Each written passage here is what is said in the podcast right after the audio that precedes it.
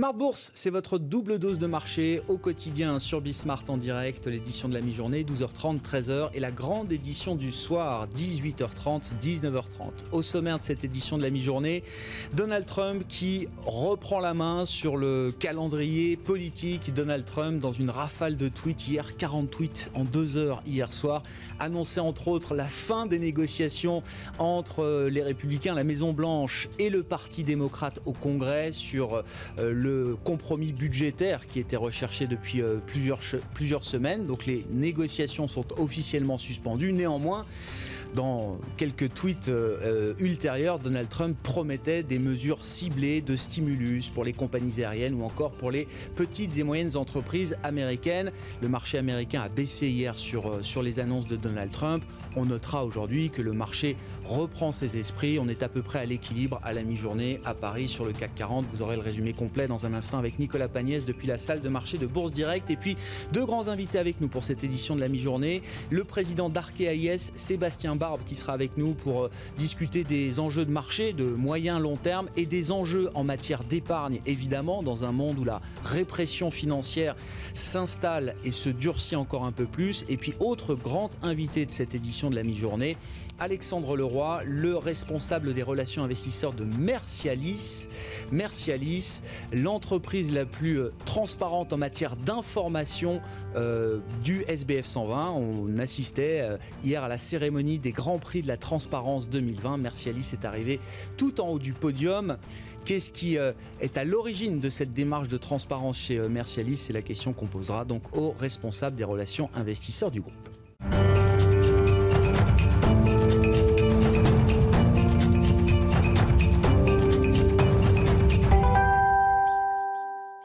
Peu d'attentisme sur les marchés, l'équilibre après euh, la rafale de tweets de Donald Trump hier soir. Le résumé complet avec Nicolas Pagnès depuis la salle de marché de Bourse Directe. La bourse de Paris oscille toujours autour de l'équilibre à la mi-journée. Le moral des investisseurs semble résister au revirement de situation sur le plan de relance qui a eu lieu cette nuit aux États-Unis.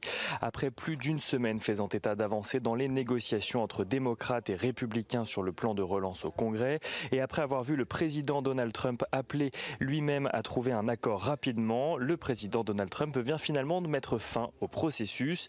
Il annonce sur Twitter avoir donné instruction à ses représentants d'arrêter les négociations jusqu'à ce que l'élection soit passée.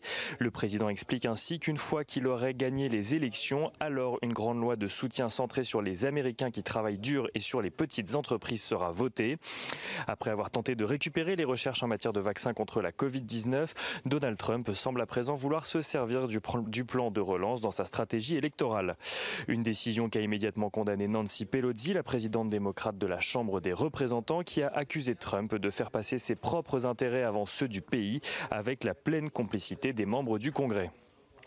Certains investisseurs restent cependant optimistes alors que la Fed revient sur le devant de la scène. Aujourd'hui, la Réserve fédérale américaine doit publier ses minutes ce soir après la clôture du marché parisien.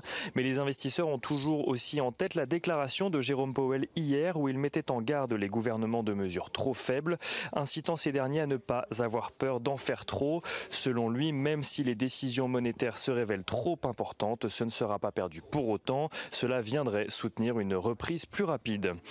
Face à ce coup d'arrêt des négociations aux États-Unis et malgré les risques détaillés par Jérôme Powell hier, les investisseurs espèrent que ce revirement forcera la Fed à intervenir une nouvelle fois. Des espoirs nourris par la déclaration de la présidente de la Fed de Cleveland qui a regretté la décision de Donald Trump tout en expliquant que la Fed allait étudier ce qu'elle pouvait faire pour atténuer les conséquences d'une décision qui, je cite, va freiner la reprise. Côté valeur, à présent, Accor ouvre une procédure de mandat ad hoc auprès de ses banques afin de trouver une solution à son problème de financement à long terme. Selon le journal Les Échos, la dette du groupe hôtelier s'estime à plus de 4 milliards d'euros. EDF fait part de son côté d'un recul de près de 21% de sa production d'électricité d'origine nucléaire en raison des arrêts de réacteurs et des impacts de la crise du coronavirus sur ses activités. Total de son côté fait son entrée dans l'éolien flottant. Le groupe devient actionnaire à 20% du projet pilote de ferme éolienne flottante en Méditerranée nommé Eolmed, détenu par la société Care. Et Pernod Ricard signent la plus forte hausse du CAC 40 depuis ce matin grâce à une recommandation de Jeffries qui passe de conserver à achat. Dans le palmarès du CAC 40, toujours Engie bénéficie donc euh, toujours depuis hier de la vente de ses parts dans Suez, Hermès, Saint-Gobain ou encore Schneider Electric figurent parmi les plus fortes hausses à la mi-journée. Les investisseurs suivront de près également euh, l'évolution des valeurs technologiques aux États-Unis cet après-midi alors qu'une commission au sein de la Chambre des représentants a proposé un certain nombre de mesures ayant pour but de limiter le pouvoir des géants du numérique. La commission accuse notamment les GAFA de profiter de leur position dominante pour réaliser des acquisitions prédatrices et ainsi éliminer la concurrence, une position qui leur permettrait ensuite de proposer des contrats dits oppressifs aux petites entreprises. L'euro-dollar de son côté repasse au-dessus des 1,1760 dollars pour 1 euro à la mi-journée. Le pétrole s'échange, lui, juste en dessous des 42 dollars. Des marchés qui ne font pas grand-chose en Europe, donc à mi-séance, Nicolas Pagnès avec nous en fil rouge tout au long de la journée sur Bismart depuis la salle de marché de Bourse Direct. Les indices futurs aux États-Unis laissent espérer un rebond à l'ouverture de Wall Street tout à l'heure.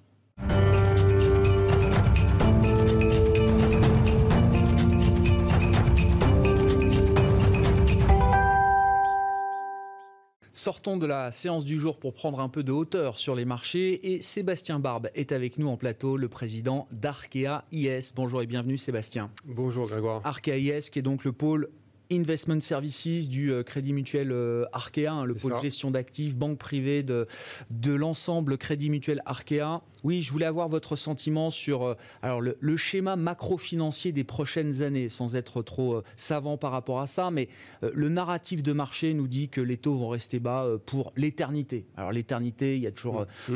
Une fin sur les marchés à, l'éternité, mais au moins pour les peut-être 3-4 prochaines années, les taux ne bougeront pas. Est-ce que c'est un paradigme qui vous paraît euh, solide, un narratif qui vous paraît solide aujourd'hui, ou est-ce que c'est un narratif qui a des, fragilités? En tout cas, c'est le consensus de marché. Hein. et le consensus de marché aujourd'hui, il est, vous l'avez dit tout à l'heure en introduction, il y a beaucoup de bruit à court terme, hein, les élections américaines, euh, la pandémie, le coronavirus, les vaccins, etc. Euh, le fiscal cliff, hein, cette histoire de plan de relance, que ce soit aux États-Unis, en Europe et même en, même en France.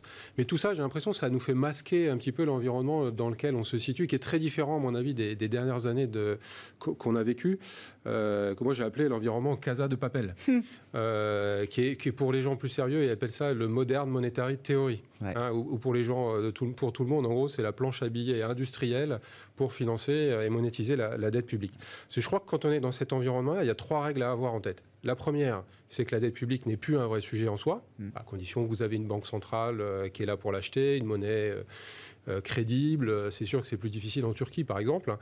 la, deuxième règle, c'est que quelque part, on sent que le pouvoir change de main.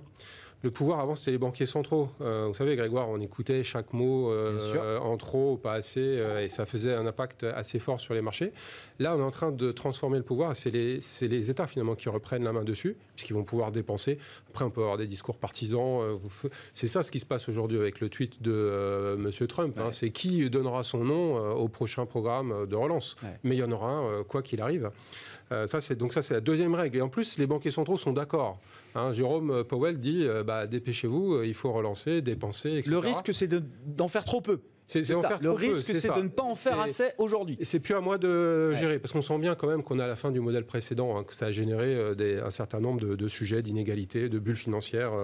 voilà. Mais je crois que l'élément le, plus important, c'est que finalement, on appelle ça le quantitative easing, mais finalement, ce mot unique désigne deux choses totalement différentes.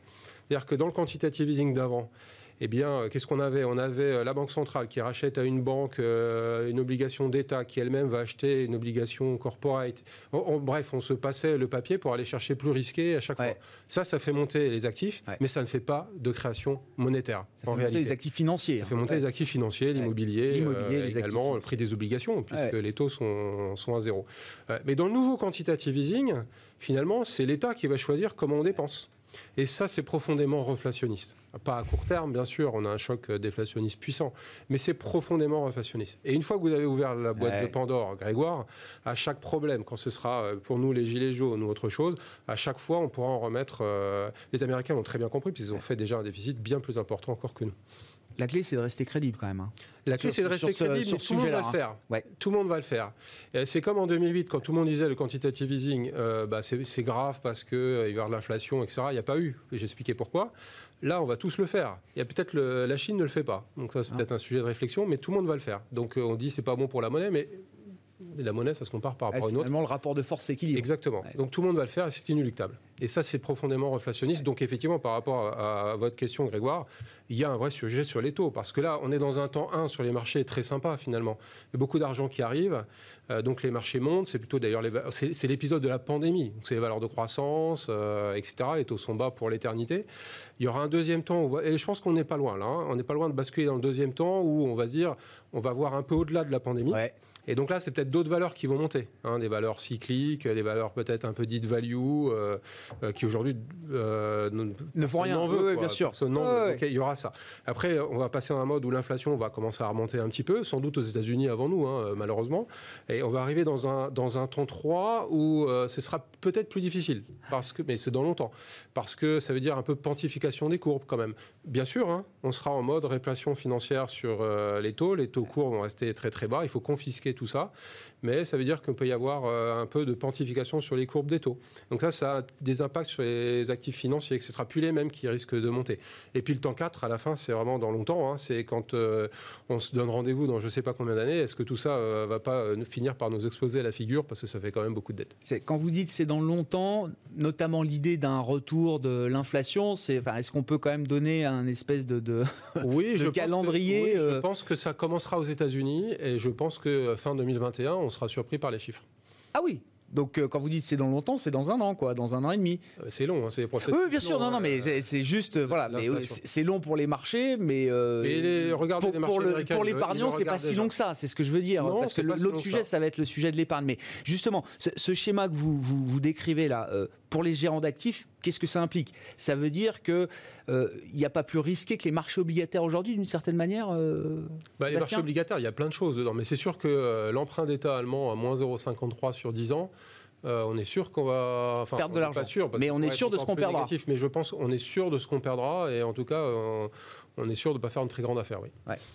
Du point de vue de l'épargnant, alors c'est intéressant hein, parce que voilà, euh, je rappelle, Arkea IS au sein du groupe Crédit Mutuel Arkea, donc la banque, l'assurance, la gestion d'actifs. Euh, on, on, nous parle évidemment d'une grande frilosité des épargnants. Je ne sais pas combien de dizaines de milliards, peut-être jusqu'à 100 milliards qui sont déjà bloqués comme une épargne forcée accumulée pendant, pendant la crise, mm. dans un pays, en France, où déjà euh, l'épargnant favorise euh, les livrets, les comptes à vue, euh, le fonds euro, alors qu'il a beaucoup changé ces, derniers temps, l'immobilier avant tout, hein, bien sûr. Est-ce que vous commencez à voir les prémices quand même de, de mouvements un peu de fonds structurels il faut que le temps euh, passe par là, que les, prises de, les, consciences s'éveillent d'une certaine manière. Tout ça, ça prend du temps aussi euh, pour arriver jusqu'à l'épargnant euh, français. Est-ce que les choses commencent à bouger? Est-ce qu'on est encore figé dans une situation aujourd'hui de zéro prise de risque? Hum. Non, je crois qu'on est encore assez figé quelque part. On voit bien sûr quelques signaux, mais ce qui s'est passé effectivement, c'est de l'accumulation sur les dépôts. On le voit au niveau de nos fédérations sur la banque, hein, des dépôts qui, qui directement d'ailleurs sont employés par la banque aussi parce qu'il a fallu faire le prêt garanti par l'État. Hein. donc d'une certaine façon, on retrouve cette notion de création monétaire. Il faut aider les entreprises qui, d'une certaine façon, euh, ont fait de l'épargne de précaution et le remettent aussi, euh, d'une certaine façon, sur des, sur des dépôts. Donc on, est bien dans le process que je décris et auquel je crois beaucoup. Euh, mais pour l'instant, on est dans la phase pandémique. Donc la plupart des gens sont quand même inquiets sur leur futur. En plus, on en fait, bah, on peut discuter du coronavirus, mais le, on en fait beaucoup exprès aussi. Et c'est bien d'en faire beaucoup sur, sur le sujet. Donc on est quand même dans un environnement c'est anxiogène. Euh, et, voilà. Peut-être la seule exception qu'on ait pu voir, finalement, on le voit sur euh, Fortuneo, par exemple, qui est notre banque en ligne. Mhm. On a ce comportement observé, hein, beaucoup aux États-Unis, mais également en France, de, euh, bah, de gens qui vont écouter Bismarck pour. Les nouveaux boursicoteurs. Exactement, pour commencer à. Premier contact avec les marchés boursiers pour beaucoup de Français. Et, en plus, quelque part, c'est quand même la revanche du petit épargnant sur le gros, parce que l'Américain, il a acheté du Apple, du Tesla, des valeurs que tout le monde a trouvé trop chères, et il a fait une performance incroyable pour l'instant. Le coup d'après, quand même. Est-ce qu'il y a, l'idée quand même qu'on va pouvoir flécher l'épargne? Alors, vous, en tant que société de gestion, en tant que distributeur aussi, euh, distribution de, produits d'assurance vie, enfin, euh, où est-ce qu'il y a des, sujets peut-être pour vous aujourd'hui dans l'idée d'améliorer le rendement de l'épargne des Français on a demain? idée, On a notre idée là-dessus parce qu'en en fait, ce qui se passe dans le process, effectivement, il y a le, client final met de l'argent de côté, puis après, il va falloir adresser cette épargne qui va considérer plus comme une épargne de précaution, mais une vraie, une vraie épargne. Le paradoxe, c'est que plus les taux sont bas, plus il est obligé de mettre de côté. Hein, c'est le paradoxe des, taux négatifs qui ne font pas ce que ça devrait faire en, en J'épargnais un euro avant, maintenant j'épargne 2 euros. oui, et puis même mon loyer ne me rapporte plus autant qu'avant, euh, ça me coûte plus cher, ma mensualité, etc. Donc je suis obligé d'en faire encore plus. Donc ça, c'est quand même un vrai sujet. Pour nous qui sommes gestionnaires de l'épargne, on va dire que c'est une bonne nouvelle, ça nous fait peut-être plus d'épargne à, adresser. Et donc ça va se faire petit à petit. Aujourd'hui, il y a une idée euh, reçue, à tort ou à raison, qu'il ne faut plus de faire de contrat en euros. Euh, à raison parce que la, rentabilité est faible, à tort parce que la rentabilité est encore là et que euh, c'est quand, même un, quand même un actif extrêmement solide, liquide, etc. Mais nous, ce qu'on a fait pour adresser cette euh, problématique depuis plusieurs années, et là on voit tout son intérêt dans ce type de crise, c'est de basculer sur la gestion sous mandat. La gestion sous mandat, c'est vous dites au client final, OK, les marchés, ça bouge, il faut essayer de vendre un peu là, acheter en bas. Donnez-moi un, peu de marge de manœuvre, donnez-moi un peu de marge de manœuvre à travers un mandat. Voilà, et, ça c'est très important en termes de conséquences parce qu'avant vous avez juste des unités de compte et il y avait un peu le quand ça allait bien ça souscrivait, quand ça allait pas bien ça revenait sur le contrat en euros. La gestion sous mandat apporte quand même une certaine solution. Au début on a fait des prudents, équilibres, dynamiques. Maintenant on fait des, on fait des gestions sous mandat thématiques, euh, responsables euh, et en plus qu'on donnait des bons résultats dans la dans la période dans la période récente. Et ça c'est intéressant parce que quand un client a fait cette démarche là quelque part, on lui met une diversification de son épargne un peu à l'insu de son plein gré, il l'accepte bien sûr, et il reste. Il reste. Il revient pas en arrière. là, il n'a pas racheté. Souvent, dans les périodes de, troubles comme ça, il a tendance à racheter. Et là, il n'a pas racheté. Donc, je pense qu'il y a ce mouvement qui euh, est là, c'est un effet de, long terme qu'on va observer, qu'on va, euh, qu'on va encourager, et sans oublier quand même que le, il faut savoir gérer un contrat euro dans un environnement de taux euh, négatifs, ce qui donne de nouveaux défis. Merci beaucoup Sébastien. Merci pour vos, remarques, vos commentaires sur la situation de marché et la, situation de l'épargne des Français. Sébastien Barbe, président du directoire d'Arkea Investment Services avec nous en plateau dans cette édition de la mi-journée Smart Bourse sur Bismart.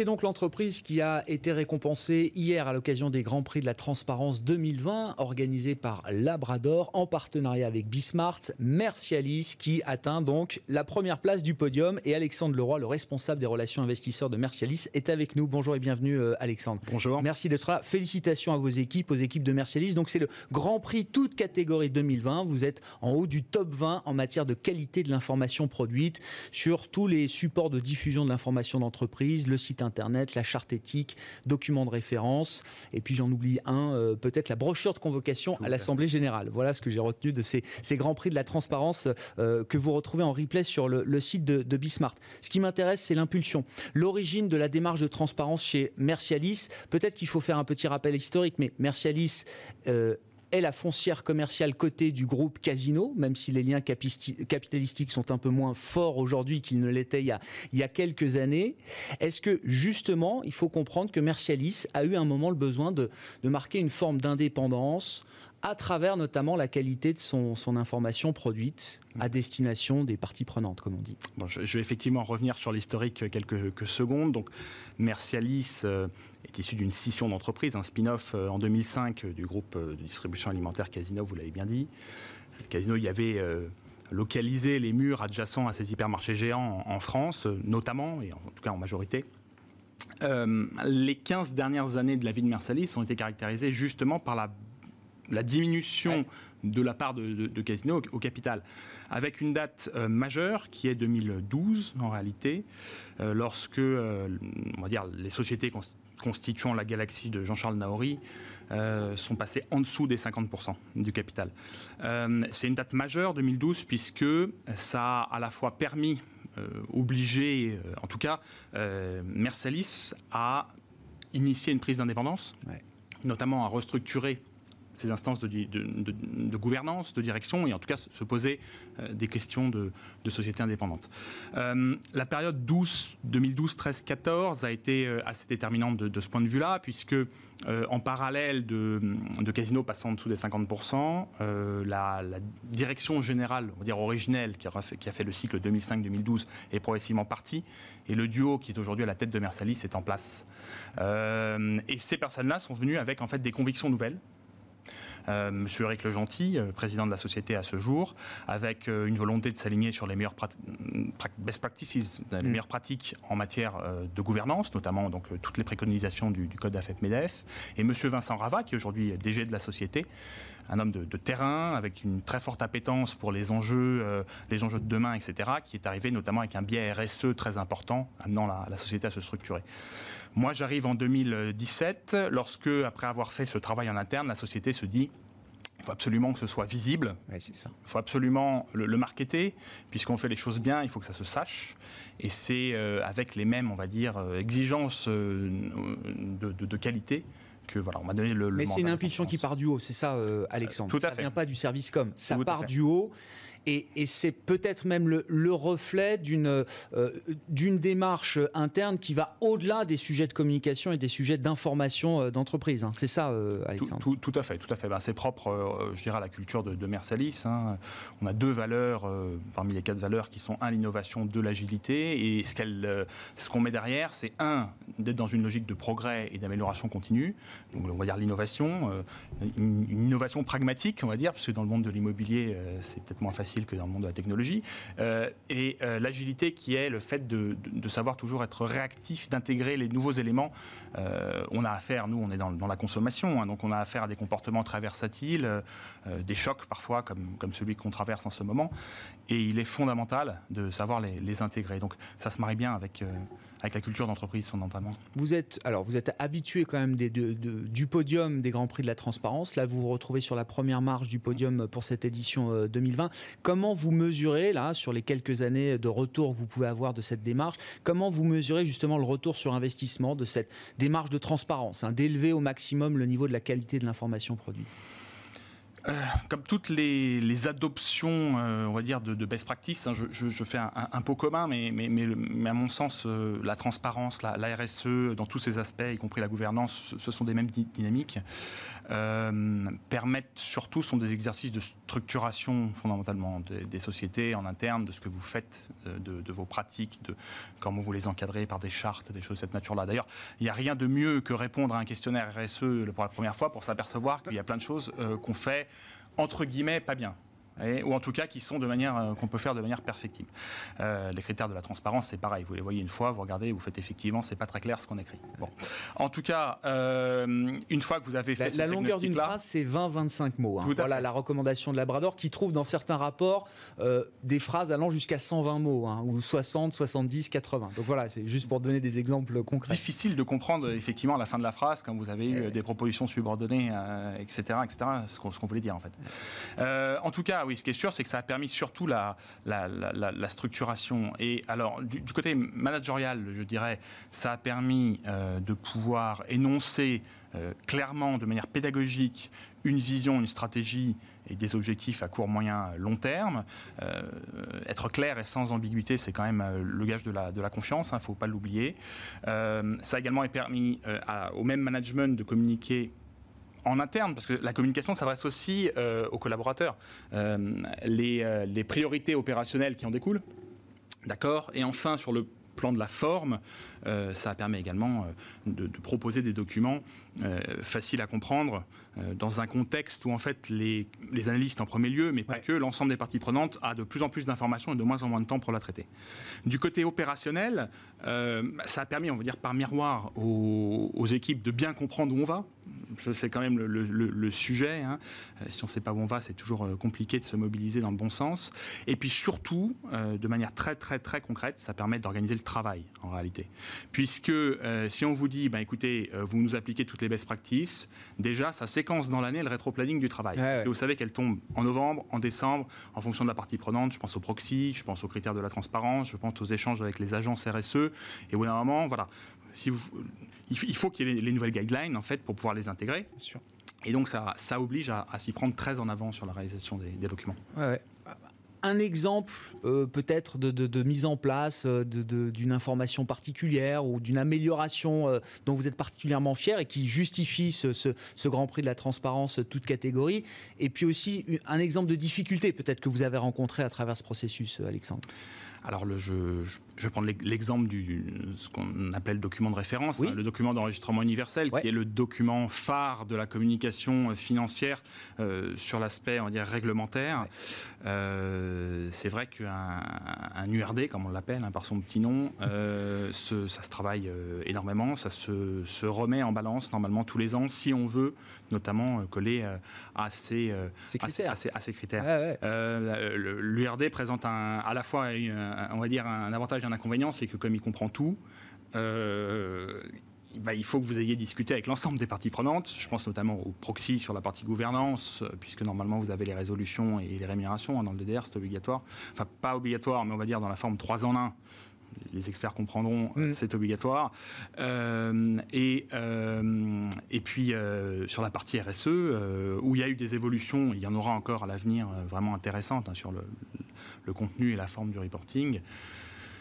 C'est mieux quand eh ben, en fait, il y a toutes les informations, puisque si vous faites auditer votre chapitre euh, RSE, euh, eh bien, les agences peuvent, de RSE, enfin, extra-financières, et les benchmarks, les ratings, etc., peuvent s'appuyer sur ces documents qui sont certifiés par euh, un organisme tiers indépendant. Donc, c'est tout ça. C'est vraiment l'organisation. Il ne faut pas oublier, et j'en finirai là, que nous, chez nous, hein, Mercialis, c'est une quinzaine de contributeurs et six départements qui interviennent sur le document. Euh, c'est euh, entre les, les, intervenants internes et puis après les agences d'édition, c'est vraiment des milliers d'heures de travail euh, qualifiés et au passage également euh, des centaines de milliers d'euros. Parce que ah il y a le il y a, les différents frais euh, inhérents à, l'édition, etc. Donc autant la transparence a un coût. faire le travail euh, bien. Bien sûr. Bah, être, être coté a un coût. Hein, déjà, être coté a un coût en, général. Donc ce document pour vous finalement c'est la pièce maîtresse. Alors c'est sur les difficultés justement. Enfin est-ce qu'on les retrouve justement dans la, le, document d'enregistrement universel? Enfin vous, vous en êtes fier. Vous êtes fier de ce que vous avez fait comme travail par rapport à ça? Quelles ont été les difficultés peut-être particulières à surmonter euh, on, on, va dire on est satisfait. On peut Toujours, s'améliorer et c'est justement la, la, démarche de transparence, euh, la particularité de la démarche de transparence. Laurent le, disait hier. Le patron de la, de Laurent Rurès. Euh, il y a les critères de transparence et pas que les critères de transparence, les best practices évoluant tous les ans. Eh en fait, vous êtes dans un changement, dans une conduite du changement perpétuel. On va dire ça comme ça. Euh, la conduite du changement, ça présente un inconvénient, euh, c'est qu'il faut toujours bien mobiliser les collaborateurs euh, auxquels vous demandez toujours plus de choses, sur des périmètres qui peuvent être perçus comme hors champ.